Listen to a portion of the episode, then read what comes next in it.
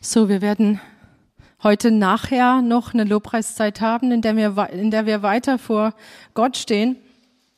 Aber was wir, was wir jetzt machen wollen, ist wirklich diese Größe anzuschauen. Und das, was ich gerade gebetet habe, das ist auch irgendwie heute, das war mir so auf dem, ja, das hatte ich so auf dem Schirm für heute, dass wir uns die Größe Gottes klar machen. Dass wir die Größe Gottes anschauen. Dass wir zu ihm kommen mit allem, was wir ja, was wir bei uns haben oder was in unserem Leben gerade ist oder was wir denken oder was uns Sorgen bereitet, was wie ein Berg vor uns steht. Und egal, was vor uns liegt, auch unsere Beziehung oder was auch immer es ist, dass wir uns die Größe Gottes klar machen. Auch gerade in Situationen, die uns hoffnungslos erscheinen oder die, die uns Angst machen vielleicht auch, dass wir uns die Größe Gottes klar machen. Das ist das, was wir, ja, was wir, was wir wollen und was wir brauchen. Warum? Weil wir diesen Blick auf Gott brauchen. Wir haben das in der letzten Zeit ein paar Mal gehabt. Wirklich, schau auf Jesus. Ja, dass wir wegsehen von unseren Dingen, von unseren Situationen, von unseren Umständen und dass wir hinsehen auf Jesus. Warum sollen wir denn hinsehen auf Jesus? Natürlich, dass wir einerseits das Kreuz sehen, dass wir diese unermessliche Liebe des Vaters sehen. Aber ich glaube auch, dass wir diese, diese Größe, diese gewaltige Kraft sehen, die in ihm ist. Und das möchte ich heute uns vor Augen malen, heute Morgen. Und ich, ich, ja, ich wünsche mir einfach, dass ihr da mit dabei seid und es wirklich an euch heranlasst. Es ist natürlich so, wenn man jetzt äh, Bilder zeigt, dann ähm, ist es nicht das Gleiche, wie wenn man das jetzt in, im realen Leben sieht. Aber trotzdem, ich hoffe, dass ihr euch ein bisschen mitnehmen lasst, auch von Bildern, die einfach auch diese gewaltige Herrlichkeit zeigen. So, wir brauchen diesen Blick auf Gott, der alles in Perspektive rückt und die Himmel sie erzählen von der Größe Gottes. Und das ist mir in den letzten zwei Wochen nochmal so krass vor Augen gestanden. Ich habe vor einigen Wochen auch über diesen einen Vers gepredigt, wo dieser Adler vorkommt, dass Gott, der Herr, uns Kraft gibt, ja, Stärke genug dem Unvermögenden. Und wieso kann er das eigentlich tun? Weil er der Gott ist, in dem unermessliche Stärke ist, in dem alles ist, der ewige Gott, der Herr, der die Enden der Erde geschaffen hat. Er wird nicht müde noch matt. Ja, weil in ihm das alles ist und weil sein Verstand und seine Größe unerschöpflich ist. Deswegen kann er diese Kraft auch geben, wenn wir uns an ihn halten. Und ich war so bewegt von diesem, von diesem ganzen Kapitel, das vor diesem Vers kommt mit diesem Adler, ja, weil es die Größe Gottes beschreibt. Und ich, ich hoffe und bete, dass wir bei allem, was, was darin vorkommt, was der Prophet Jesaja weitergegeben hat, dass wir es wirklich an uns herankommen lassen. Und so wollen wir das jetzt einfach mal gemeinsam lesen. Jesaja 40. Ich habe es hier aber auch auf Folie, so ihr könnt mitlesen oder auch in eurer eigenen Bibel mitlesen. Jesaja 40. Und ich lasse es auch gerade im Zusammenhang, das heißt, wir lesen auch das ganze Kapitel 1 bis 31.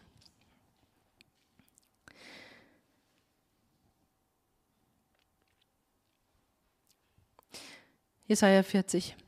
Tröstet, tröstet mein Volk, spricht euer Gott. Redet zum Herzen Jerusalems und ruft ihr zu, dass ihr Frondienst vollendet, dass ihre Schuld abgetragen ist, denn sie hat von der Hand des Herrn Zweifaches empfangen für alle ihre Sünden. Die Stimme eines Rufenden ertönt. In der Wüste bereitet den Weg des Herrn, ebnet in der Steppe eine Straße unserem Gott. Jedes Tal soll erhöht und jeder Berg und Hügel erniedrigt werden. Was uneben ist, soll gerade werden und was hügelig ist, zur Ebene. Und die Herrlichkeit des Herrn wird sich offenbaren und alles Fleisch miteinander wird sie sehen, denn der Mund des Herrn hat es geredet. Es spricht eine Stimme, verkündige. Und er sprach, was soll ich verkündigen? Alles Fleisch ist Gras und alle seine Anmut wie die Blume des Feldes. Das Gras wird dürr, die Blume fällt ab, denn der Hauch des Herrn hat sie angeweht. Wahrhaftig, das Volk ist Gras. Das Gras ist verdorrt, die Blume ist abgefallen. Aber das Wort unseres Gottes bleibt in Ewigkeit. Steige auf einen hohen Berg, O Zion, die du frohe Botschaft verkündigst. Erhebe deine Stimme mit Macht, o Jerusalem, die du frohe Botschaft verkündigst. Erhebe sie, fürchte dich nicht. Sage den Städten Judas, seht, da ist euer Gott. Siehe, Gott der Herr kommt mit Macht und sein Arm wird herrschen für ihn. Siehe, sein Lohn ist bei ihm und was er sich erworben hat, geht vor ihm her. Er wird seine Herde weiden wie ein Hirte. Die Lämmer wird er in seinen Arm nehmen und im Bausch seines Gewandes tragen. Die Mutterschafe wird er sorgsam führen. Wer hat die Wasser mit der hohlen Hand gemessen? Wer hat den Himmel mit der Spanne abgegrenzt und den Staub der Erde in ein Maß gefasst? Wer hat die Berge mit der Waage gewogen und die Hügel mit Waagschalen? Wer hat den Geist des Herrn ergründet? Und wer hat ihn als Ratgeber unterwiesen? Wen hat er um Rat gefragt, dass der ihn verständig machte und ihm den Weg des Rechts wiese, dass er ihn Erkenntnis lehrte und ihm den Weg der Einsicht zeigte? Siehe, die Völker sind wie ein Tropfen am Eimer. Wie ein Stäubchen in den Waagschalen sind sie geachtet. Siehe, er hebt die Inseln auf wie ein Staubkörnchen. Der Libanon reicht nicht hin zum Brennholz und sein Wild genügt nicht zum Brandopfer. Alle Völker sind wie nichts vor ihm. Sie gelten ihm weniger als nichts, ja, als Nichtigkeit gelten sie ihm. Wem wollt ihr denn Gott vergleichen? Oder was für ein Ebenbild wollt ihr ihm an die Seite stellen? Das Götzenbild? Das hat der Künstler gegossen. Und der Goldschmied überzieht es mit Gold und lötet silberne Kettchen daran. Wer aber zu arm ist, wählt als Weihegeschenk ein Holz, das nicht fault, und sucht sich einen Schnitzer, der ein Götzenbild herstellen kann, das nicht wackelt. Wisst ihr es nicht? Hört ihr es nicht? Ist es euch nicht von Anfang an verkündigt worden? Habt ihr nicht Einsicht erlangt in die Grundlegung der Erde?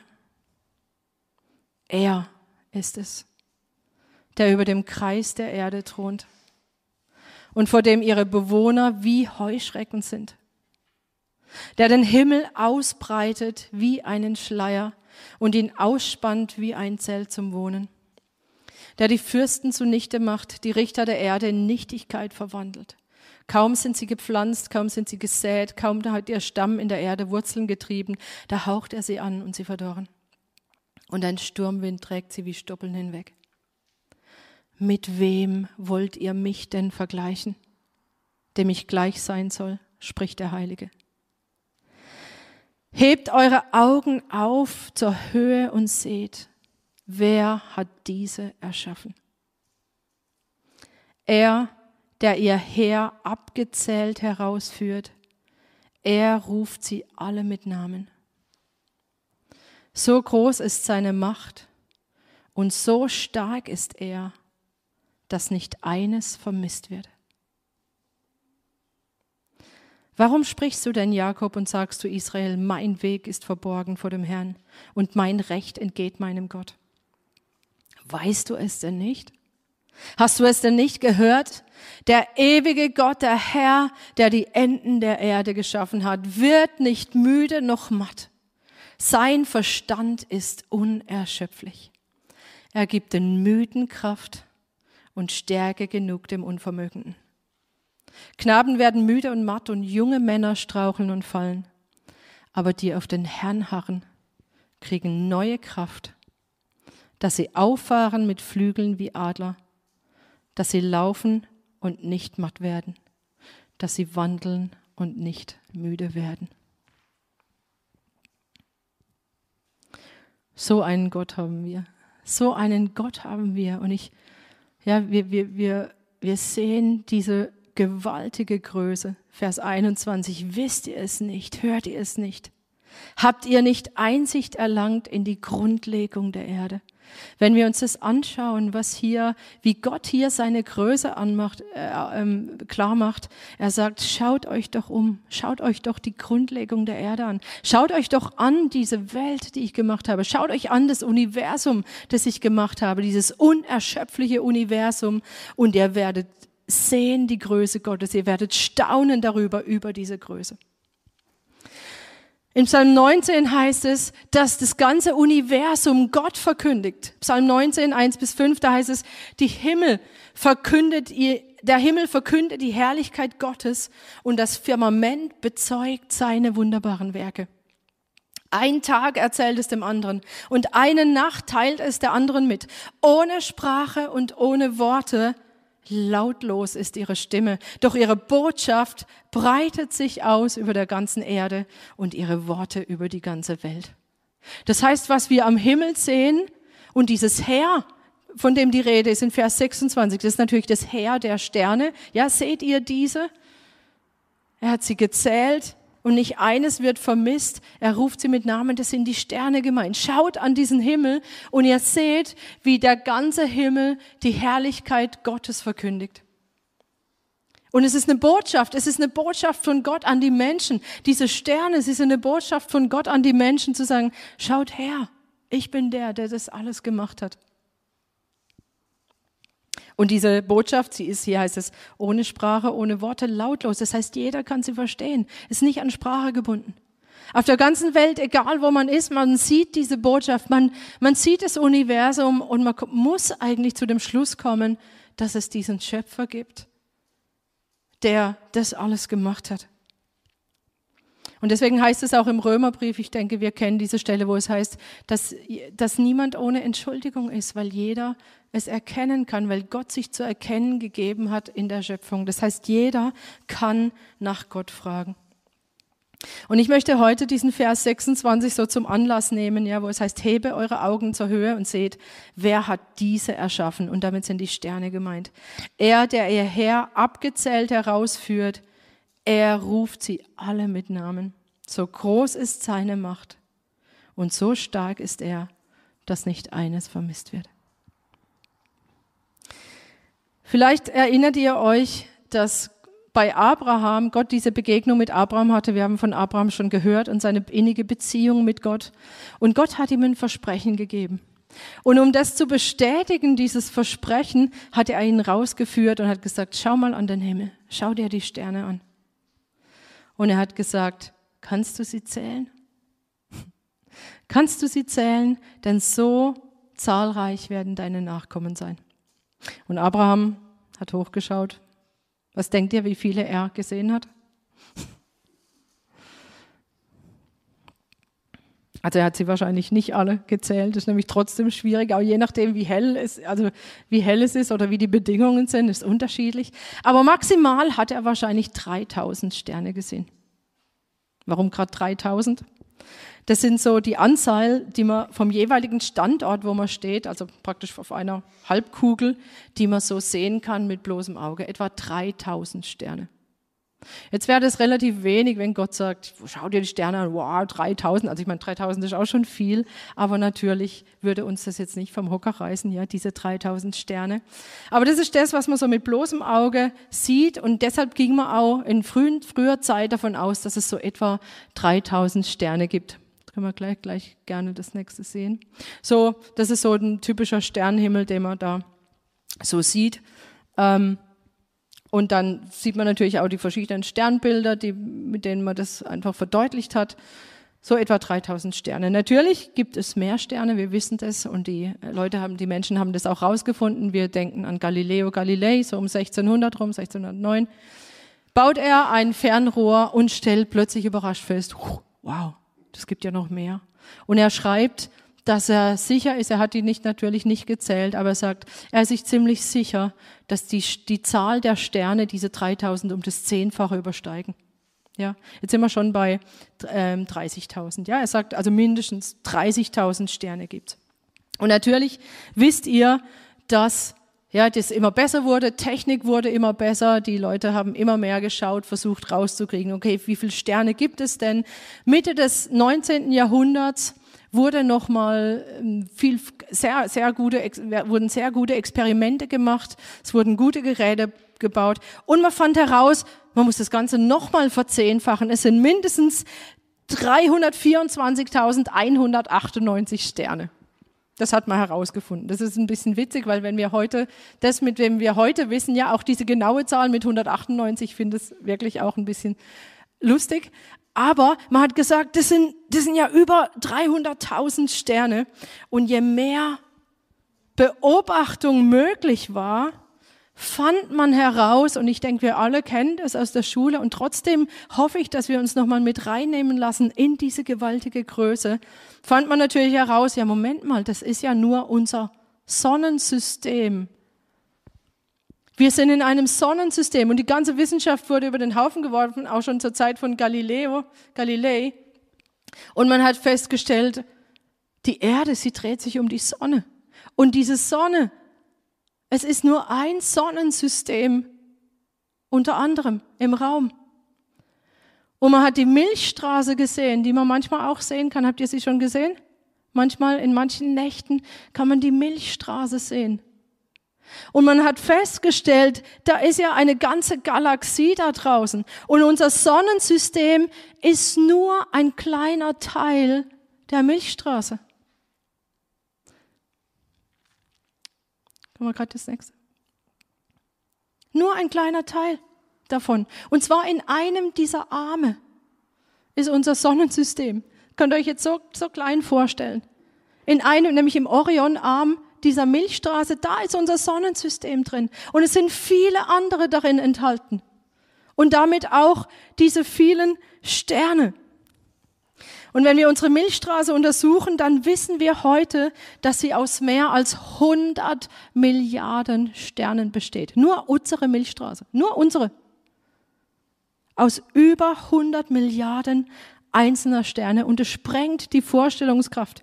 Und ich bin ganz dankbar für Leute wie, ich weiß nicht, kennt ihr Werner Gitt? Der hat sehr viele, ähm, also der ist selber Wissenschaftler und hält sehr viele Vorträge, indem er so die Schöpfung herausstellt und eigentlich zeigt, was für einen gigantischen Schöpfer wir haben. Also wenn ihr noch nicht gehört habt, es lohnt sich wirklich, um sich da begeistern zu lassen. Und gerade auch, der hat über, über, über die Sterne auch sehr viel gemacht, über überhaupt Astronomie. Also wenn ihr die Chance habt und die Zeit habt, wenn er das natürlich erzählt, ist nochmal viel ja, detaillierter, genauer. Also wenn ihr könnt, hört euch das an. Es gibt auch auf YouTube einige Videos von ihm. Und ähm, was er immer macht in seinen Vorträgen, und das habe ich auch von ihm übernommen, sind diese Vergleiche, damit wir überhaupt eine Vorstellung davon bekommen. Wir hören jede dieser, ja, die Milchstraße über 100 Milliarden Sterne und wir können uns das irgendwie doch gar nicht vorstellen, stimmt's? Und er hat so diesen Vergleich gebracht und hat gesagt, angenommen, ähm, du würdest jetzt die Sterne zählen. Stell dir das mal vor, und wie viel, wie viel Sterne zählt man so in der Sekunde? Drei Sterne, oder? Ja, wenn man jetzt zählen würde, drei Sterne pro Sekunde. Und angenommen, du würdest es 100 Jahre lang, also nehmen wir mal an, du lebst richtig lange, du lebst 100 Jahre und du würdest ununterbrochen die Sterne zählen. Also ohne Schlaf. Ist jetzt nicht besonders gesund, aber stellen wir es uns mal vor. Ohne Schlaf, ununterbrochen Sterne zählen, drei pro Sekunde. Wie viel würdest du dann nach 100 Jahren gezählt haben? Ich habe es ausgerechnet, beziehungsweise er hat es ausgerechnet, ich habe es aber nachgerechnet. Man soll ja alles prüfen, gell? Dann würde er nach 100 Jahren gerade einmal 10 Prozent der Sterne gezählt haben, aber nicht 10 Prozent der Sterne, die es gibt, sondern 10 Prozent der Sterne unserer Milchstraße. Nur unserer. Könnt ihr, könnt ihr es glauben, was da Gott zu Abraham gesagt hat? Wir, wir, wir gehen da manchmal so drüber weg, kannst du die Sterne zählen? Wir denken, naja, naja, ja, wir, und wir denken an die Sterne, die unser bloßes Auge sieht. Aber was da noch alles ist, lass das mal richtig an uns herankommen. Das ist nur unsere Milchstraße. Aber das ist doch nicht die einzige Galaxie, die es gibt. Ja, wir können sogar mit bloßem Auge noch ein paar weitere sehen. Habt ihr es gewusst? Für uns sieht es aus wie ein einzelner Stern, weil es einfach nur ein kleiner Lichtpunkt ist. Aber in Wirklichkeit, was wir sehen, ist eine ganze Galaxie. Zum Beispiel den Andromeda-Nebel. Das sieht für uns aus wie ein kleines Sternchen. Ist in Wirklichkeit eine ganze Galaxie, die wiederum aus 100 Milliarden Sternen besteht. Aber für uns sieht es aus wie ein kleiner Punkt, weil sie so, so weit weg ist. 2,25 Millionen Lichtjahre entfernt. Ich weiß nicht, ob ihr, wir können uns das ja gar nicht vorstellen. Ein Lichtjahr sind, sind 8,5 Billionen Kilometer.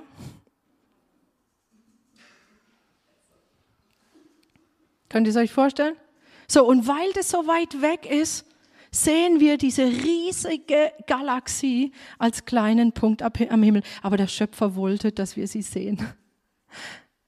Obwohl sie so weit weg ist, hat er es so gemacht, dass wir sie sehen, damit wir etwas mitkriegen von der Größe, die der, ja, die, die der Schöpfer gemacht hat. So, das ist diese, diese Andromeda-Galaxie oder Andromeda-Nebel.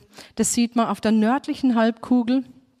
Bei entsprechenden Bedingungen auf der Südhalbkugel sieht man weitere Galaxien, zum Beispiel die große und kleine Magellanische Wolke, habt ihr vielleicht auch schon mal davon gehört. Auch das sieht eigentlich aus wie so ein Stern, aber da es sich so ein bisschen, so ein bisschen diffus ist, kann man das sehr, sehr gut ausmachen. Auch hier, das sind keine einzelnen Sterne, das sind ganze Galaxien, die wir hier sehen. Das sind die, die mit bloßem Auge äh, zu erkennen sind. Und dann gibt's natürlich, wenn wir das, das, das Fernrohr nehmen, das Teleskop nehmen und dann natürlich erst recht das Weltraumteleskop Hubble, habt ihr vielleicht auch schon gehört, dann plötzlich erschließt sich, dass es Billionen von Galaxiesystemen gibt, die wiederum jede einzelne aus genauso vielen Sternen besteht wie unsere Milchstraße. Also sprich 100 Milliarden Sternen, mal mehr, mal weniger. Aber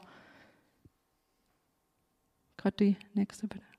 Ja, so wir haben ein Universum, das sind alles einzelne Galaxien, die wiederum aus diesen 100 Milliarden Sternen bestehen, Sonnensystemen und was auch immer. Und wenn ihr euch da mal Bilder anschaut, ich hätte am liebsten jetzt eine ganze ja, Dia-Show gemacht. Jede sieht anders aus. Es sind zum Teil Farben, hat dieses Hubble-Teleskop hat zum Teil Farben eingef eingefangen.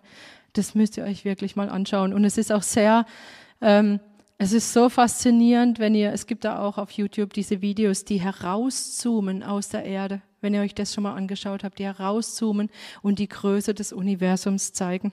Und dann kommen aber irgendwelche, dann kommt man irgendwann an einen Punkt, ne? Und was, was, was man aber auch noch wahrnehmen, was auch noch wahrnehmbar ist, ist, oder was sichtbar ist, was Gott gemacht hat, ist, dass er einige dieser Galaxien sehr nah beieinander gesetzt hat. Also nah ist natürlich relativ, wir reden hier von Lichtjahren, ja, die, die auseinander sind. Aber trotzdem für unser Auge über die Entfernung ist es nah beieinander, damit es so einen, einen Sternenhaufen gibt. Zum Beispiel der nächste, der Virgo Superhaufen. Also ihr seht, das sind ganz, ganz viele zusammen, damit die dann durch ihre Leuchtkraft zusammen noch sichtbar sind für das menschliche Auge. Und ich glaube, dass Gott das mit Absicht gemacht hat, damit wir etwas mitkriegen von seiner, von seiner gewaltigen Größe.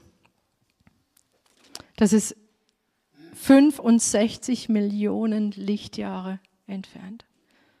Das können wir uns doch gar nicht vorstellen. 65 Millionen Lichtjahre entfernt und es ist für, das, für den Menschen trotzdem noch wahrnehmbar. Einfach durch die gewaltige Art und Weise, wie Gott das gemacht hat.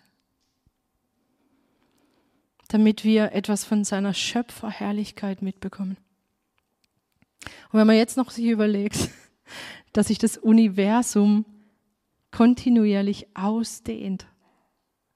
Und ich meine, viele Menschen haben versucht, das Ende des Universums zu finden.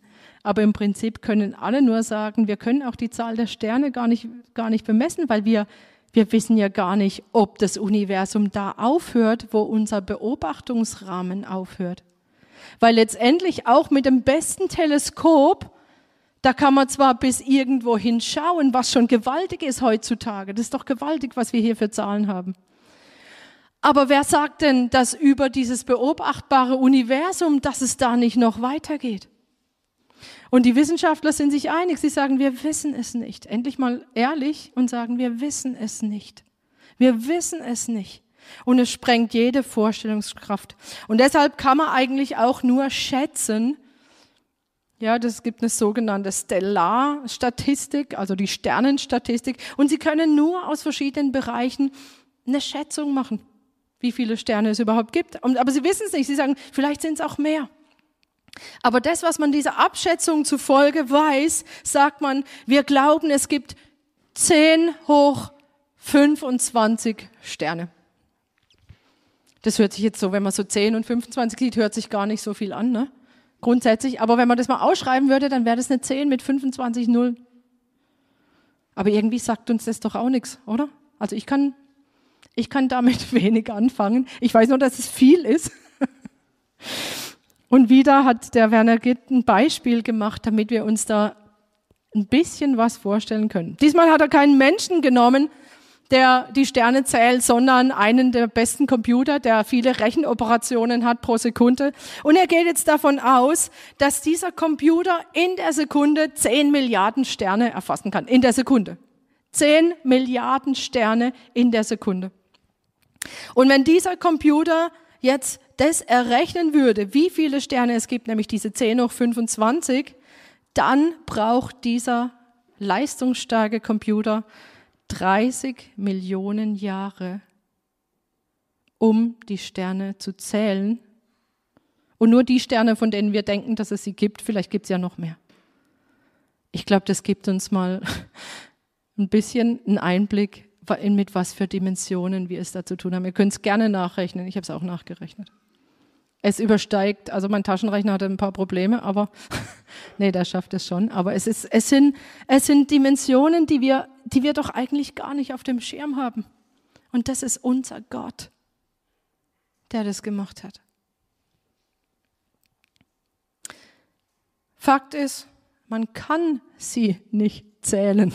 Ja, wenn wir es nicht können in 100 Jahren, nur, nur 10 Prozent der Milchstraße und wenn es ein Computer, leistungsstarker Computer 30 Millionen Jahre braucht. Wir können die Sterne nicht zählen. Und Gott sagt, ja, hättest du auch gar nicht probieren müssen, weil ich habe es euch doch schon gesagt, dass ihr das nicht könnt. Jeremia 33, 22, diese Stelle habe ich hier nicht dabei. Da heißt es, wie man des Himmels her, also wenn, wenn vom Himmels her die Rede ist, ist immer auch hier, die sind die Sterne gemeint.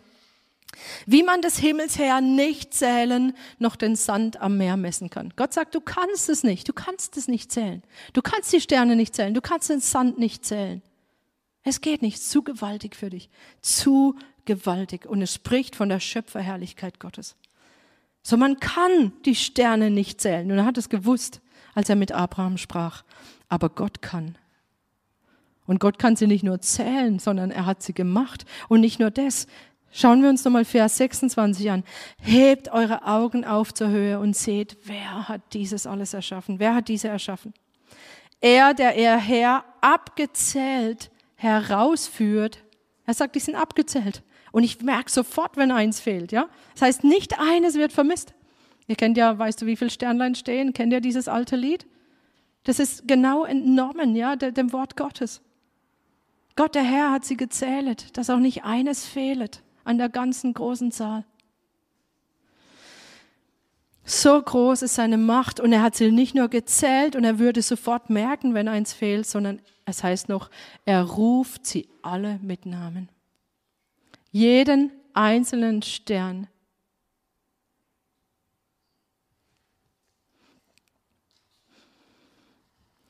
Und er hat sie nicht nur gezählt und er kennt sie und er ruft sie heraus, sondern er hat sie gemacht und zwar nicht in Millionen von Jahren, sondern er sprach und es geschah.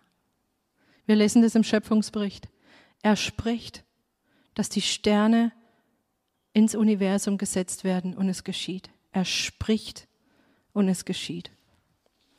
Mit wem? Und jetzt macht es nochmal einen ganz anderen, ja, eine ganz, einen ganz anderen Eindruck auf uns, wenn es da heißt im Jesaja, mit wem wollt ihr mich denn vergleichen? spricht Gott. Mit wem wollt ihr mich vergleichen? Und ich weiß nicht, wie deine Reaktion auf das Ganze ist. Wenn wir uns davon berühren lassen, ja, diese, kommt diese Ehrfurcht und diese Kapitulation vor diesem gewaltigen Gott.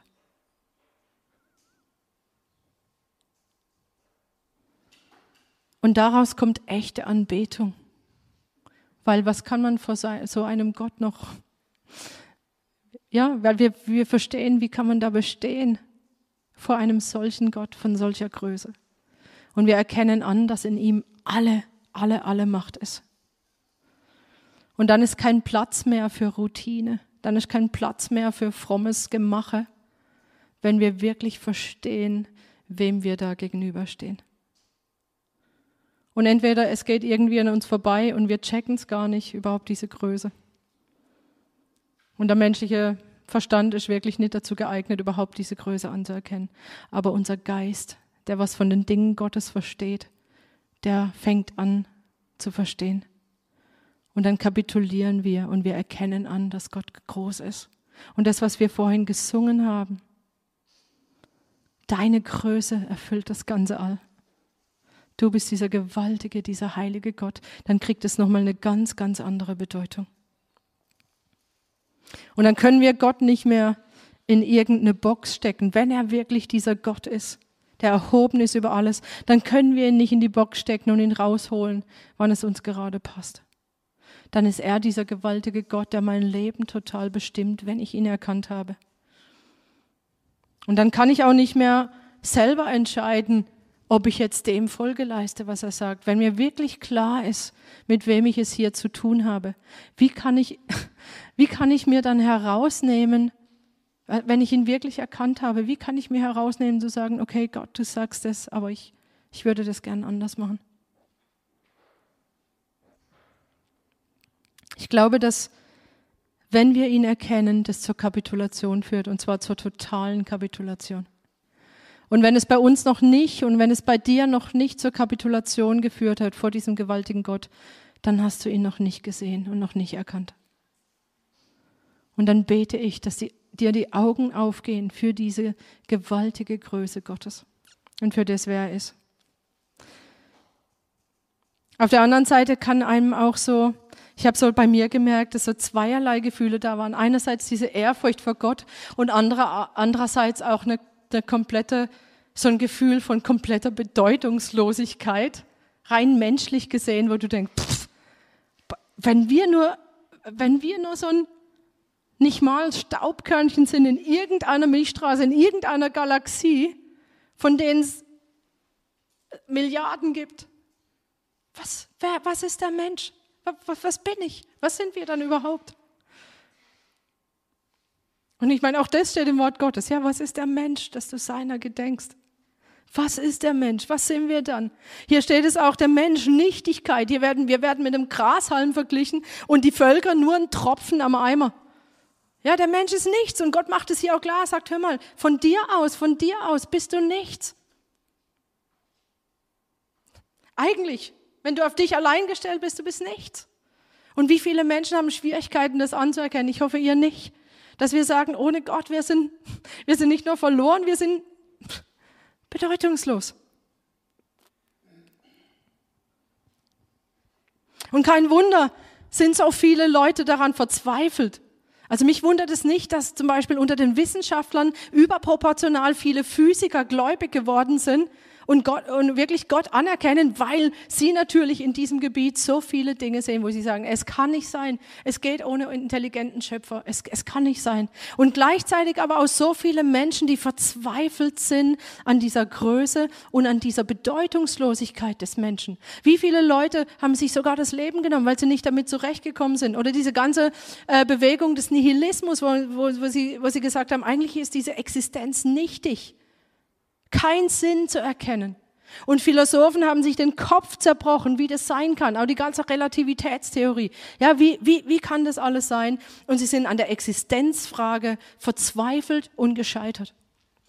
Weil wir ohne, wenn wir uns an Gott halten, das nicht deuten können. Wir können es nicht. Aber Gott in seiner Größe und Barmherzigkeit, er hat Propheten dazu beauftragt, uns Einblick zu geben in diese Größe und Menschen, die als Sprachrohr Gottes uns helfen dabei, diese gewaltige Größe des Universums zu deuten. Und ich bin so dankbar dafür. Und da macht er nämlich klar, da macht Gott selber klar und sagt, ihr wärt zwar von euch aus nichtig, aber ihr seid nicht nichtig, weil ich, der Schöpfer, euch Bedeutung gebe und euch Bedeutung gegeben habe und dafür seid ihr geschaffen. Und er macht es klar. Und wir sehen das insbesondere dann auch im Neuen Testament. Wieso ist Jesus gekommen, um diesen unsichtbaren Gott zu zeigen, damit wir etwas von ihm sehen können?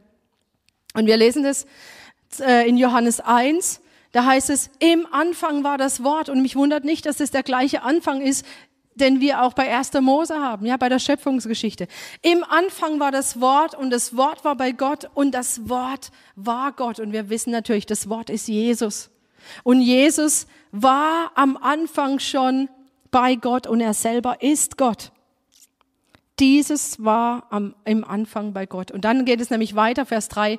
Alles ist durch dasselbe entstanden. Dasselbe ist hier das Wort, nämlich Jesus. Alles ist durch Jesus entstanden. Und ohne das Wort, ohne Jesus ist auch nicht eines entstanden, was entstanden ist. Wir reden immer vom Schöpfer und wir haben Gott, den Vater, äh, vor Augen, aber das ist nicht wahr. Das Wort Gottes sagt uns, Gott hat alles geschaffen und durch Jesus, durch das Wort wurde alles geschaffen, was ist. Jesus war an der Schöpfung mitbeteiligt als Wort und er sprach und es geschah. Durch Jesus ist alles entstanden. Und dann heißt es, er war in der Welt und die Welt ist durch ihn geworden. So wie alles geworden ist, da steckt Jesus dahinter. Es ist durch ihn geworden, doch die Welt erkannte ihn nicht. Er kam in sein Eigentum und die Seinen nahmen ihn nicht auf. Allen aber, die ihn aufnahmen, denen gab er das Anrecht, Kinder Gottes zu werden, denen, die an seinen Namen glauben. Kinder dieses gewaltigen Gottes, der alles gemacht hat, was ist.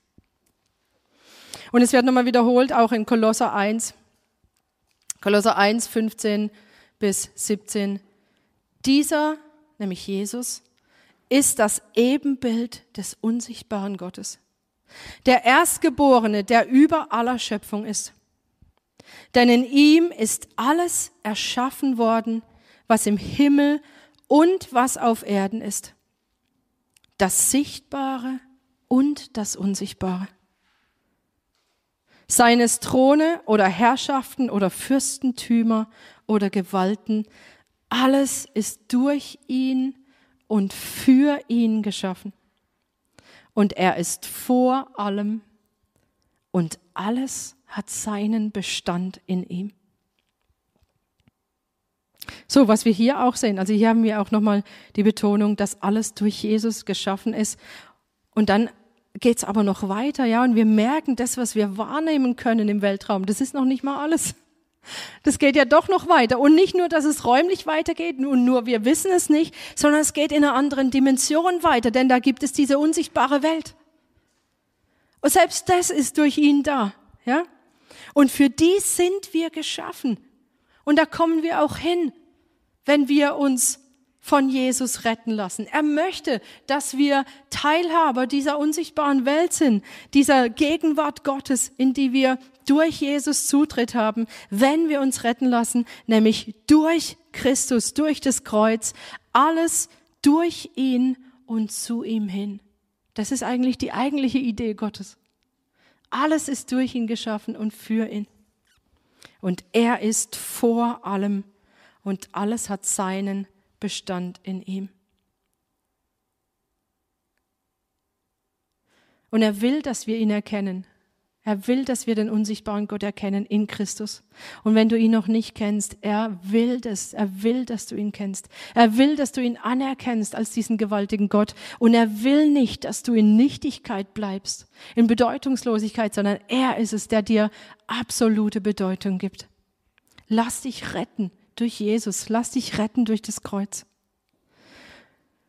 Und dieser Vers, er, er macht was mit mir, weil Ganz ehrlich, wenn ich höre, dieses Universum, es dehnt sich auch noch aus, da kann wirklich so ein Gefühl kommen, ah, wir driften da irgendwo ins, ja, jenseits ist gut, ins, ins Nichts oder in irgendwie was. Aber wisst ihr was?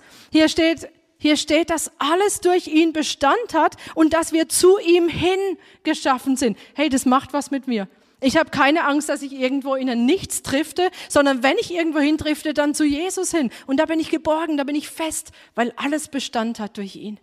Und du kannst diese Sicherheit auch haben, diesen Bestand. Und sollte irgendeine Unsicherheit kommen, ja, du bist auch irgendeine in einer Situation und ah, wie geht es alles weiter? Vielleicht auch zukunftsbezogen. Du bist unsicher. Hey, du bist zu ihm hingeschaffen und du wirst auch zu ihm hingehen, wenn du dich hast von ihm retten lassen.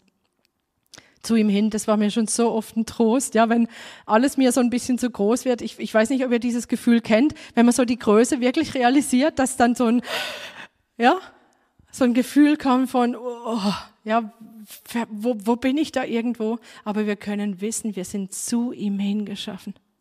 Lass uns das ergreifen. Lass uns das ergreifen. Und wir haben, brauchen keine Angst zu haben, in irgendeiner Weise abzudriften. So, so viel Ermutigung und Trost ist da drin. Angesichts von, ja, Orientierungslosigkeit oder auch von Bedeutungslosigkeit. Und trotz seiner Größe, oder vielleicht, nein, ich muss sagen, wegen seiner Größe sieht er den Einzelnen. Und zwar jeden Einzelnen von euch, von uns. Er sieht jeden Einzelnen. Hier heißt es von den Sternen, er kennt sie alle mit Namen, keiner entgeht ihm. Und wisst ihr, kein Stern ist wie der andere. Wisst ihr das auch? Es gibt keine gleichen Sterne. Genauso wie es keine gleichen Schneeflocken gibt. Jeder einzelne Stern ist einzigartig. Er unterscheidet sich Masse, Dichte, Leuchtkraft, was, was es alles gibt. Ja, die unterscheiden sich alle. Und genau so, wie er die Sterne mit Namen ruft und kennt und herausruft, genauso sieht er jeden einzelnen von uns und er ruft uns heraus und er kennt uns mit Namen. Das haben wir an vielen anderen äh, Schriftstellen, dass er uns kennt, dass er uns ruft, dass er uns mit Namen nennt, dass wir uns nicht zu fürchten brauchen. Und ich glaube, letzte was letzte Woche hat Mechthild so ein Bild weitergegeben von so einem Farbklecks. Ich weiß nicht, ob ihr euch erinnert. Und sie hat gesagt, also ich krieg's nicht mehr ganz zusammen, aber sie hat sowas gesagt. Und dann ist man so dieser kleinste Pixel. Und trotzdem hat Gott diesem kleinen Pixel Bedeutung gegeben. Und eigentlich sehen wir das hier in diesem Bild wieder. Wir sind dieser eine kleine Mensch in diesem gewaltigen Universum von Milliarden von Galaxien. Und Gott hat uns Bedeutung gegeben. Und es geht sogar noch weiter. Im Schöpfungsbericht hören wir, dass er das alles für uns geschaffen hat. Also da steige ich manchmal aus. Ja, und er hat gesagt, es soll euch leuchten, das soll euch ein Zeichen sein und es soll euch ähm, die gewaltige Größe Gottes vor Augen führen. Und wir lesen auch diese Bedeutung, die Gott uns gibt in Psalm 139. Deine Augen sahen mich, da ich noch nicht bereitet war. Und alle Tage waren in dein Buch geschrieben, die noch werden sollten und von denen keiner da war. Aber wie schwer sind für mich, Gott, deine Gedanken? Wie ist ihre Summe so groß? Wollte ich sie zählen, so wären sie mehr als der Sand. Und hier haben wir wieder dieses Bild, erinnert ihr euch, was wir vorhin hatte, hatten? Man kann die Sterne nicht zählen, man kann den Sand nicht zählen. Diese beiden Dinge. Und hier äh, kommt der Sand vor, ja, dass wir sagen, okay, Gott hat mir diese Bedeutung gegeben. Ich kann es zwar nicht fassen, ja, und ich kann es auch nicht fassen. Ich denke, wie, wie gewaltig, dass in dieser ge gewaltigen Größe Gott mir Bedeutung gibt. Und im gleichen, im gleichen Kapitel, in dem Jesaja diese, diese unfassbare Größe beschreibt und diesen Gott der Macht und diesen Gott der Macht, der den Völkern gegenüber tun könnte, was er wollte. In diesem gleichen Kapitel haben wir ein Bild von inniger Zuwendung als Hirte. Wir lesen das in Vers 11, wo es heißt, dass er die, äh, dass er uns leiten wird wie ein Hirte er wird seine Herde weiden wie ein Hirte. Die Lämmer wird er in seinen Arm nehmen und im Bausch seines Gewandes tragen. Die Mutterschafe wird er sorgsam führen. Das heißt, wir haben diesen gewaltigen Gott, der Galaxien an den Himmel setzt, der aber den einzelnen Menschen sieht und ihn nicht nur sieht und kennt und mit Namen ruft, sondern auch noch mit ihm in Beziehung tritt und mit, mit dem Menschen etwas tut. Und hier heißt es, er wird sie weiden wie ein Hirte. Er kümmert sich. Er kümmert sich um jeden einzelnen von uns. Und dann heißt es hier, es gibt, es, er kümmert sich auf unterschiedliche Art und Weise. Er gibt uns nicht mal eine Standardbehandlung, und sagt, naja, das sind die Menschen und jetzt bin ich mal nett zu denen, sondern er, er sieht jeden Einzelnen, was er braucht. Das sind Lämmer, die brauchen was anderes als die Mutterschafe. Und die Lämmer, mit denen hat er Geduld. Was sind denn die Lämmer? Die sind noch, die sind noch hilflos, ja, die brauchen noch was. Oder vielleicht sind sie auch verletzt, weil sie sich irgendwo verlaufen haben oder in die Dornen geraten sind oder irgendwie was. Und dann nimmt er sie auf den Arm. Und ich habe dieses Bild vor Augen von diesem Hirten, der diese, der diese Lämmer im Gewandbausch trägt. Ich liebe dieses Bild, ja, weil das so für mich so eine, so eine Liebe rüberkommt. Und wir sind hier im Alten Testament, möchte ich auch nochmal betonen, ja. Ja, weil diese Liebe Gottes hervorkommt, der sagt, ich will sie, ich will sie wie Lämmer tragen. Das heißt, er kümmert sich um sie. Er hat Geduld mit ihnen. Sie laufen noch nicht oder sind verletzt und Gott kümmert sich um sie und gibt ihnen, was sie brauchen. Und dann gibt es aber auch da diese Mutterschafe, die gelernt haben, auf den Hirten zu hören. Und es sind Menschen, die gelernt haben, auf Gott zu hören, Gottes Stimme zu hören, durch den Heiligen Geist geleitet zu werden. Und er leitet sie sorgsam. Sorgsam, er überfordert sie nicht, er bringt sie nicht an den Abgrund und sagt so, jetzt geht mal da schön runter oder irgendwo, sondern er leitet sie sorgsam und vor allen Dingen, er geht immer voraus. Er geht immer voraus. Und diesem gewaltigen Gott, der alles kennt und alles gemacht hat, was da ist. Glaubt ihr, dass der Gott, der die Galaxien gemacht hat, dass der sich auskennt hier auf der Erde? der weiß doch ganz genau, mit was du es zu tun hast. Besser als jeder einzelne Mensch, der je gelebt hat. Und er ist der Gott, der nicht nur im Raum der Herrscher ist und dieser gewaltige Gott, sondern auch über Zeit.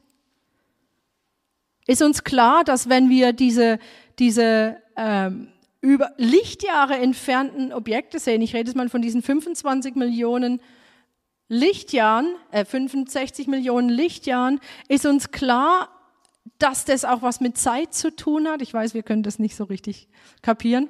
Und dass das, was wir da sehen, aus der Vergangenheit stammt. Weil das Licht ja einfach seine Zeit braucht, ja. Wir brauchen ja, um diesen Lichtreflex zu sehen, das, das Licht braucht ja Zeit, um zu, um zu seinen Weg zurückzulegen. Wir verstehen das manchmal gar nicht. Wir denken, naja, wenn ich es jetzt sehe, ist es da, aber was wir sehen, liegt sehr, sehr lange zurück. Aber für Gott ist es doch kein Problem. Der Gott über Raum und Zeit. Und ich, ich bete wirklich, dass wir das heranlassen an uns, dass wir verstehen, wie gewaltig diese Größe ist. Und er kennt sich aus, auch über Raum und Zeit. Er ist der Gott, der weiß, wie unsere Zukunft ist. Weil er über, über die Zeit herrscht, genauso wie über den Raum. Und ich glaube, deshalb ist es auch so wichtig, dass wir, dass wir diesen Blick haben auf die Größe Gottes, weil es unsere Sorgen auch in, in Bezug setzt zu der Größe Gottes und in die richtige Perspektive setzt, in den richtigen Blickwinkel. Denn der, der alles geschafft hat, geschaffen hat, ist der, der alles in der Hand hält und der auch mein Leben und meine Zukunft in der Hand hält. Und er weiß schon, was morgen sein wird. Er weiß, was nächstes Jahr sein wird. Nichts ist ihm verborgen. Denkt ihr dran, der Stern, er wird sofort merken, wenn einer fehlt. Sofort. Und wenn bei uns irgendwas ist, er weiß es. Er weiß es einfach. Und wie kein einziger Stern fehlt, so sorgt er auch für dich. Lasst es doch an dein Herz, dass egal wie deine Situation ist, zu Hause, in Beziehungen oder was auch immer, was auch immer fehlt, vielleicht auch materiell oder was auch immer, glaubst du nicht, dass dieser Gott der Galaxien gemacht hat, dass der sich um dich kümmern kann? Traust du ihm das zu? Wir brauchen diesen Blick auf die Größe Gottes. Und ich wünsche mir einfach, dass wir heute, dass wir das nehmen, um neu zu staunen, um neu empfänglich zu sein für das, wer Gott ist. Ich glaube, wir haben ihn teilweise zu einem Kumpelgott gemacht, zu einem begrenzten Gott. Wir beten zwar, aber irgendwie haben wir die Hoffnung verloren, dass er Macht hat, gewaltige Dinge zu tun. Und ich bete, dass der Heilige Geist uns, wenn wir jetzt auch im Lobpreis vor ihm stehen, dass der Heilige Geist uns überführt, wo wir ihn klein gemacht haben. Und dass wir vor ihm stehen jetzt und sagen, Gott, öffne mir die Augen, dass ich deine gewaltige Größe über Raum und Zeit erkennen kann. Und dass alles, was mich bewegt, dass es in Bezug gesetzt wird zu dir und zu deiner Größe. Auch gerade angesichts der Zeiten, in der wir sind, angesichts der Situationen, wo einfach teilweise auch sehr viel Druck da ist. Glaubst du, dass Gott der gleiche ist?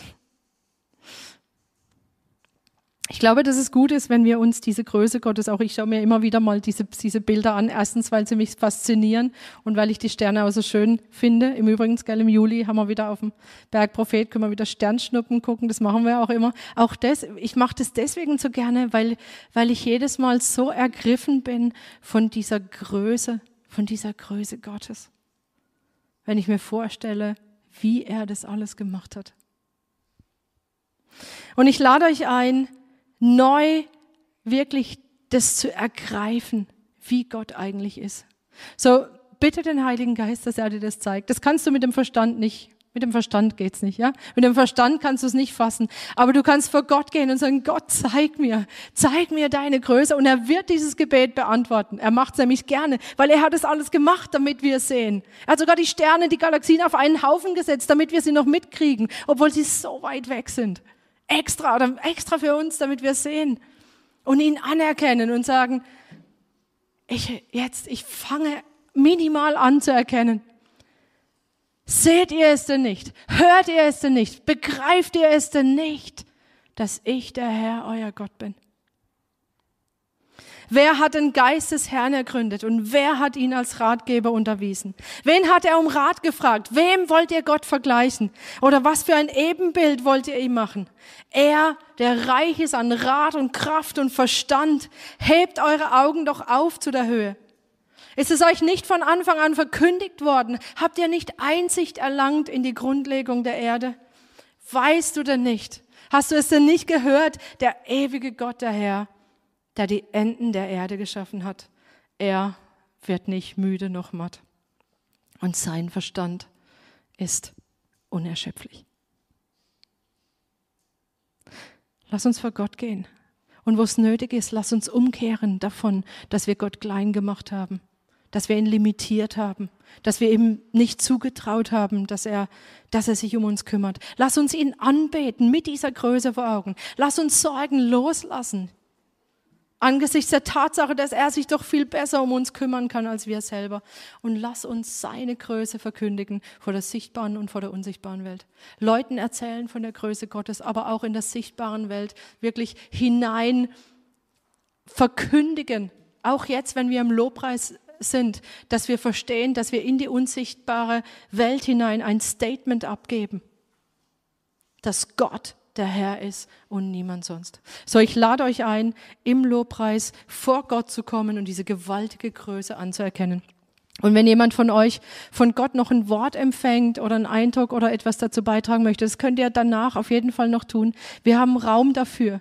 Ja, wir wollen als Gemeinde da weiterkommen, ihn mehr sehen, ihn mehr wahrnehmen. So, das könnt ihr dann gerne danach tun. Ansonsten wirklich kommt vor ihn, kehrt um, betet an, lasst los, verkündigt seine Größe.